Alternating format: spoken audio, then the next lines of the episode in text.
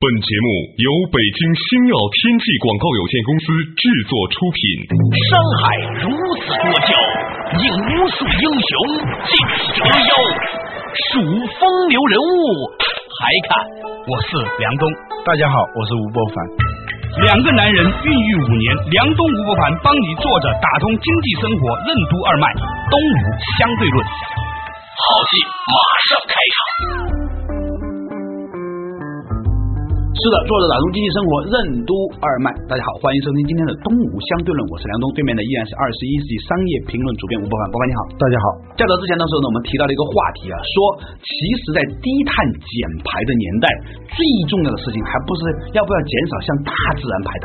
最重要的是减少对自己身体排碳，因为二氧化碳在身体里面呢就会去转化成酸水，酸性的水，然后导致我们整个体质变酸。那我们都知道说，癌症基本上就是一个酸性体质的一个结果。之前我们常常看到一些消息说，长期处在二氧化碳含量比较高、氧气比较少的地方呢，得癌症的机会会比较高。嗯什么原因呢？其实就是跟这个有关。嗯，你的体内不断的生产酸水，对吧？这个酸水就需要脂肪来包裹，对然后啊就然后堵塞导致你的那各种各样的并发症就来了。所以说，对于脂肪的看法，我们也有全新的认识。嗯就是它的短期之内，它甚至是为了自救的一种行为。嗯，它跟那个人类的那个免疫系统的那个功能也差不多，对它就是围绕让你至少不至于马上受到伤害，对它产生的一种自我保护机制。对，我们的生活方式为什么是由商业模式决定的？什么是身体的医疗化？我们为什么要反对医疗产业化？医疗产业化会带来怎样的危害？越来越便宜的体检业如何盈利？欢迎收听《东吴相对论》，本期话题：被贩卖的疾病之下期。那在这里呢，为了能够帮助这个吴伯凡成功戒烟，是吧？我再加一层的这个解说，为什么吸烟会导致高血压？啊，嗯这个事情我那天跟那个他们在聊，就那个王维公教授，他说，因为呢，当你抽了烟之后呢，其实你的肺上呢，由于焦油的覆盖啊，所以呢，你的肺的功能会变弱。嗯肺功能变弱之后呢，令到你吸进去的氧气呢，不能够完全的被身体人溶解，会在过程当中产生很多的半途而废的代谢物。嗯这些代谢物呢，都必须要透过肝脏解毒。嗯啊，所以呢，我们的身体呢就要调动大量的血在肝那个地方淤积，嗯这于是呢就会形成一个情形，就是说其他地方就会缺血，那心脏为了能够让其他地方都有血呢，就要加大工作量，嗯于是呢就被迫呢提高血压，这就是血压高的一个结论，嗯在中医里面是这样讲的，叫做肺不克，就金克木嘛，肺主金，所以当金弱了以后呢，肝火就会上扬，肝火上扬之后呢，就会导致心火就会上扬，这也完全对应了就是说，因为肺虚金虚而导致的这个心血压的升高，血压升高呢，在这个中医里面呢叫做心火虚阳啊，嗯或者虚阳外越，而且还有一个原因就是说，当我们在抽烟的时候，不光抽了焦油，抽了这些东西很糟糕以外，关键就是抽了二氧化碳，所以混合型的香烟比烟草要严重，烟草要比雪茄严重。当然呢，抽烟就比不抽烟要严重。最糟糕的生活方式就是抽着一个点儿一的混合型的烟，然后呢拿着一杯冰镇啤酒，再吃着一个四川火锅，哇，八重力量一起加持，那就跟摸着电门跳楼下来一样，几重自杀。是吧？你能想得到的最糟糕的生活方式就是这个样子。嗯，而且还有一个，为什么我们今天在这个东吴相对论里面跟他讲这个呢？因为啊，一个节目，一个正确的观念呢、是可以救很多人的。嗯，我也们可以改变一些商业模式吧。对我们吃火锅的时候都知道啊，油是热的时候呢，汤啊还算清是吧？嗯它一冷呢，上面就一层油。所以呢，如果你吃火锅这样很油腻的东西吃到胃里的时候，又一喝可乐啊或者冰啤酒的时候呢，它迅速的就在你胃壁上凝结成一种那种膏，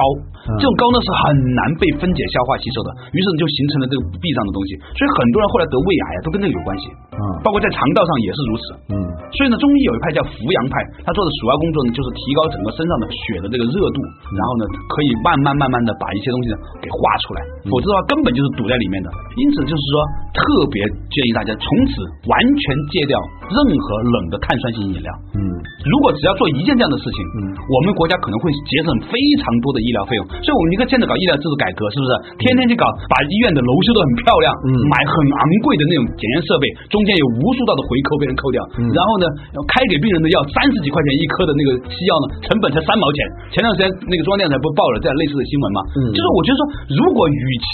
让我们的纳税人的钱去做这个事情，不如让大家建立一些简单的正确的观念。嗯，有一个广告，一个什么牌子的饮料是吧？嗯曾经很有名的叫冰了以后，什么更美是吧？对对对冰力十足，对，它让你增加二氧化碳还不说，对它还要增加别的病。这个商业模式，在这商家的角度来说，的的确确是很完美的一个商业模式，不断的制造需求。对啊，你说要制造需求这个事儿啊嗯，我再跟大家讲点另外一个东西。我们现在不是在做了一个医疗产业基金去看一些不同的项目嘛？嗯发现这个行业真的很恐怖。比如说，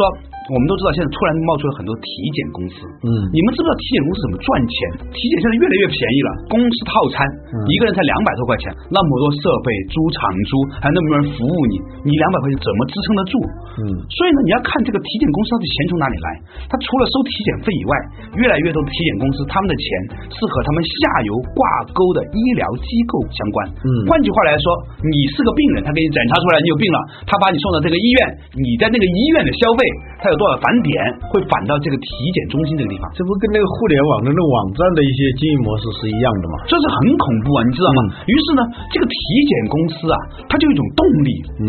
就倾向于把你界定为病人，嗯，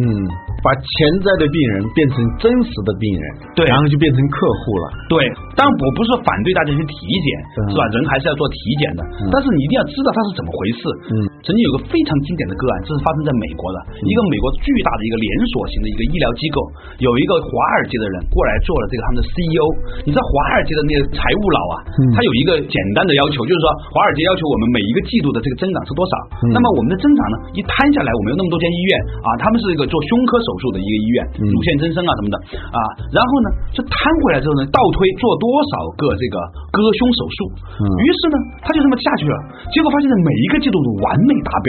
这个财务佬就很高兴，就说，哎，这个行业真的很好，他怎么能够比所有的行业那么精准呢？后来他就问了一些外科医生，外科医生说，这还不容易吗？这个人过来了，你要不要让他割掉？这是我们说了算啊，你要达标，他就有些本来可割可不割的乳房就给割掉了。嗯所以我认识好几个做乳房切除手术的医生啊，最后都不干这个事情了。嗯，知道吗有点伤天害理啊。真的商量，在这个世界上有两个行业是千万不能够纯经济思考的，嗯，一个是教育，一个是医疗。嗯这两个行业是凭良心说话的。还有一个其实是三个，西方叫 professional 就职业的，对还有一个是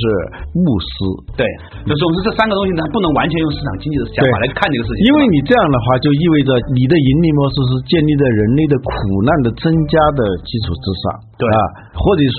你是以别人的疾病、愚昧和犯罪等等，以这些东西为你的生财之道的时候，那这个产业就会畸形的膨胀，就像癌细胞一样，这个非常可怕。嗯啊，比如说房地产行业是吧？嗯如果一个地方政府他发现说他的主要收入来自于卖地收入的时候，他就倾向于把这个地价推高吧，对吧土地财政啊，嘛嗯土地财政嘛我们是吧讲过嘛这个批评，有些地方政府已经得了这个对于土地财政的这种毒依瘾赖啊，毒瘾，绝对是毒瘾嘛。嗯比如说某剂量越来越大，某超大型城市是吧？嗯一年百分之六十到七十的 GDP 啊，GDP 是不能说的，因为它是一个简称，叫国民生产总值是吧？啊啊，每年有百分之六十到七十国民生产总值呃来，自国于民卖地生产收的入。毛额，用台湾的话说，毛额啊是吧？这个毛额里头有一半以上来源于房地产的话，来源于它不可能是自供啊，？对，要想成功，首先自宫是吧 对现在很多城市都有这样的情况。嗯现在最大的问题是什么？现在的问题是我今天看《香港经济日报》啊，嗯讲到一个观点，很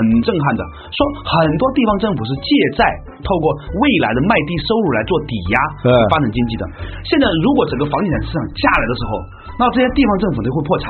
你知道我们国家有一个政策，啊。中央财政嗯，是允许有赤字的，对，地方财政是不允许有赤字的。那怎么办？那你要欠债怎么办？那你就去抵押。就每年，如果你地方政府出现了财政赤字，那就彻底不合格。你的政绩一切什么形象工程的都完了。对所以呢，一定要保证这个财政不赤字。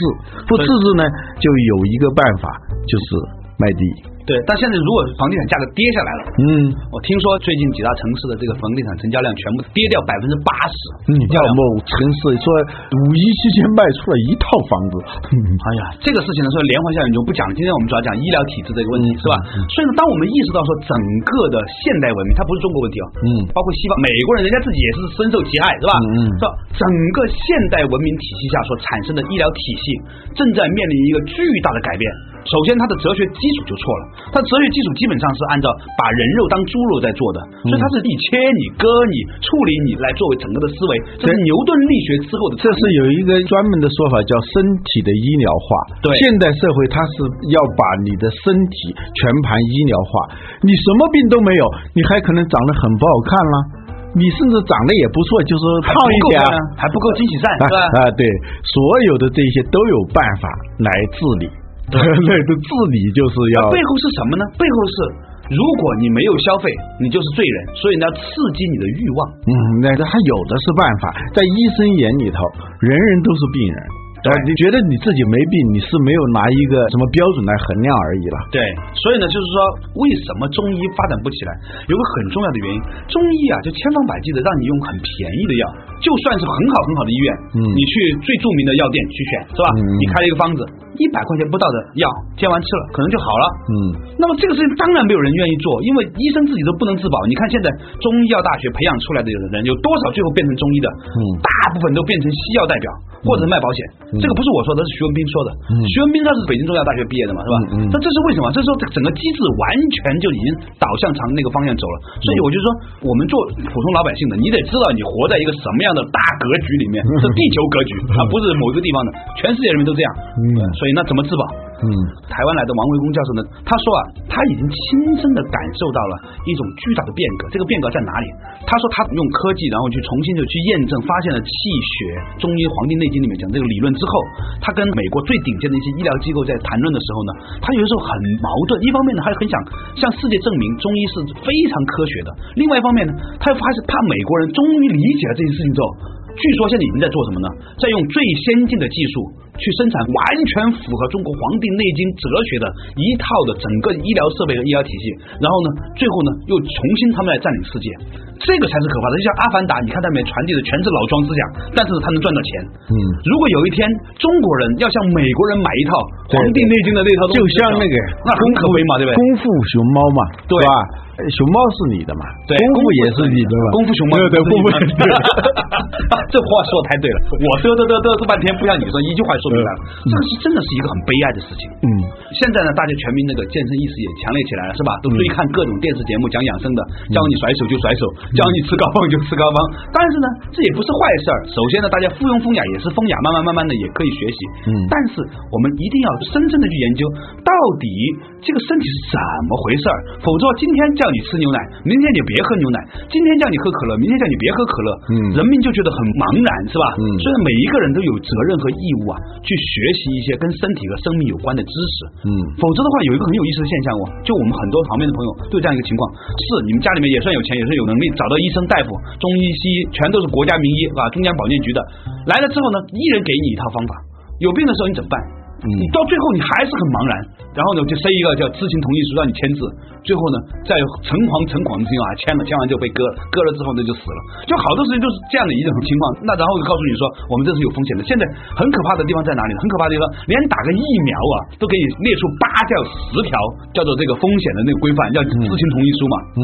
表面上看呢是尊重你，其实呢推卸责任嘛，这推卸责任吗？嗯是吧？人民群众有什么办法？那最后你只能自保嘛。所以呢，还是要学一点基础知识，不要喝碳酸饮料啊，少抽烟呐、或尽量戒掉烟呐啊甚至了年纪大的时候分床而睡啊，不要让你老婆呼出来二氧化碳影响你啊。嗯，在家里面的那个卧室里面少放两盆绿色植物啊，因为绿色植物很可怕，晚上的时候全是二氧化碳，嗯晚上都在给你抢氧气嘛。嗯，这当然，我们还还是回到一个重点上，还医疗体制改革问题，你说两句嘛。嗯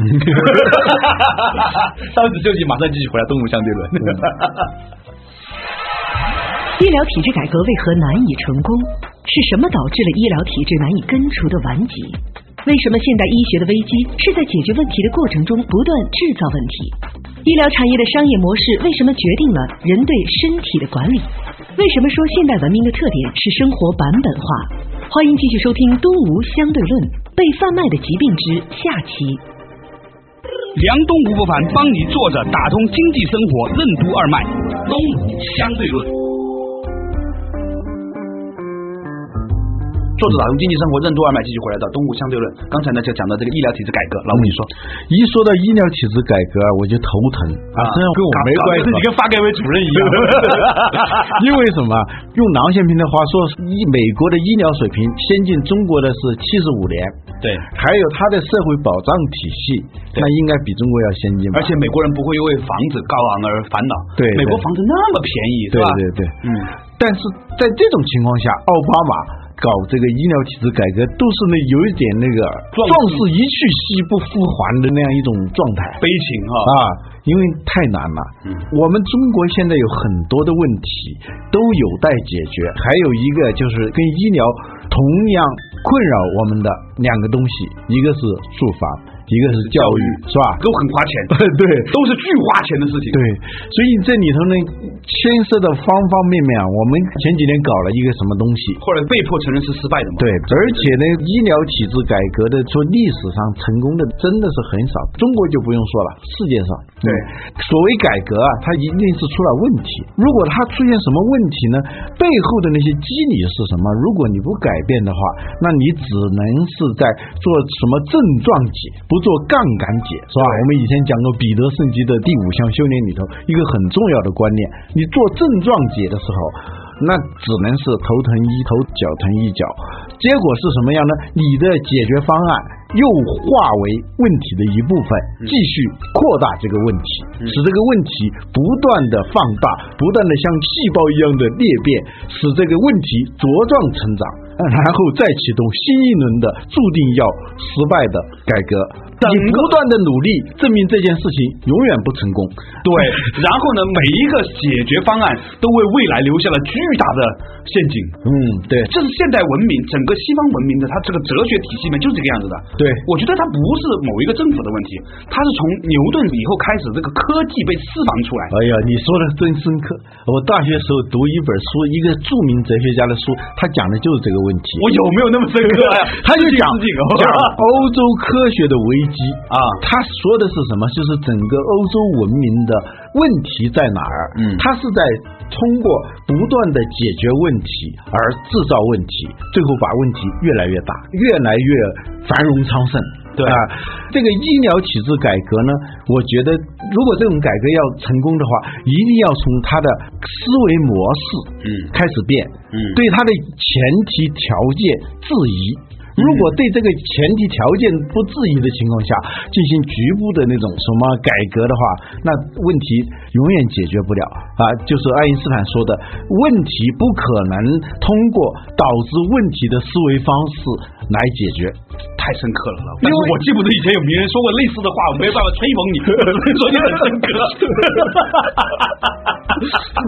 因为就是说到根子上，这个体制之所以出现，它是一个复杂的生态已经形成了，它是各方利益交汇在一起，嗯，牵一发而动全身。你后来就发现，你改这个东西是不行的，因为根子上你改不掉。对所以我们要回到现代西方的这种医疗体制的背后的那些东西，对，是什么？是对于身体的观念，对于医疗的观念，以及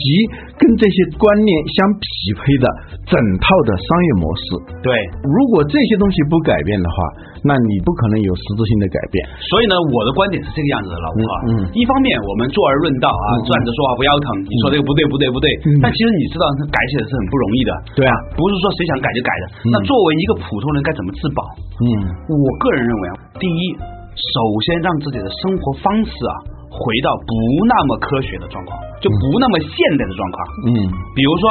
不要说那么多话，我们没办法，我们职业使然是吧？其实，在古代的时候啊，人们不看那么多报纸，不看那么多电视，嗯不说那么多话，早点睡觉，早点起床，是吧？嗯这些生活是什么？这些生活都是比较简约的减法人生，对吧？对能够做到这样再说。然后呢，对现在来说呢，既然我们都知道最危害我们大的是碳酸饮料，是抽烟，那就完全戒掉碳酸饮料，包括啤酒，然后呢少抽烟，尽量不抽啊。还有一个，我觉得要有一点点的关于身体的常词。在中国古代有很多很好的文化里面呢，有很多的简便廉的治疗身体的方法，比如拍筋啊、拉手啊。你看像少林寺啊，它那个易筋经其实从达摩传过来那个，它真的是很有效。嗯，国家体育总局最近也在推广这样的一个项目。嗯你刚才说了一点，就是我们现在的生活方式，嗯，你以为是我们的生活方式是我们选择的吗？我们是被选择的嘛，啊，对，我我们们都是被都被的嘛。哎、对，我们的生活模式是由商业模式决定的。对，好多时候，我们以为我们自己在选择一种什么东西的时候，实际上别人早就跟你选择好了。嗯这有点像那个逻辑学上的那个盖茨理论，嗯就有一种逻辑啊，嗯它是让你去选择，但是呢，你选择的每一个答案，实际上跟不选择是一样的。对比如说，你是喜欢我呢，还是喜欢我呢？喜欢 我呢？不不不，不，比如说有一个很著名的命题，人人都说你是一个道德高尚的人，那么你是否停止打你的父亲？那你选择是和不是，你都是不道德的人。可能的那些答案，实际上它是做了剔除的，做了进化的。嗯然后给你的那个选择，实际上是在他预料当中的。就像过去说那种最好的投资组合是开药铺兼开棺材铺，死活都赚钱，是吧？那说的有点远了，就说我们的医疗产业的商业模式，实际上决定了我们对我们身体的。这个管理医疗产业的商业模式，实际上是把我们的身体作为一种原材料的，作为一种产业道具来使用的。嗯来开发的，是这样一个模式。如果你这个模式不改变的话，其他的改变是不可能的。比如说中医和西医一个很大的不同，西医啊它是体制化的，嗯，它是一条产业链，对，它是有一个价值链，从低端的到高端的整个一个价值链。但中医它实际上这个产业它没有形成一个价值链，没有嗯但形不见得是坏事。对呀、因为产业链完善的时候，从研发到采购到营销，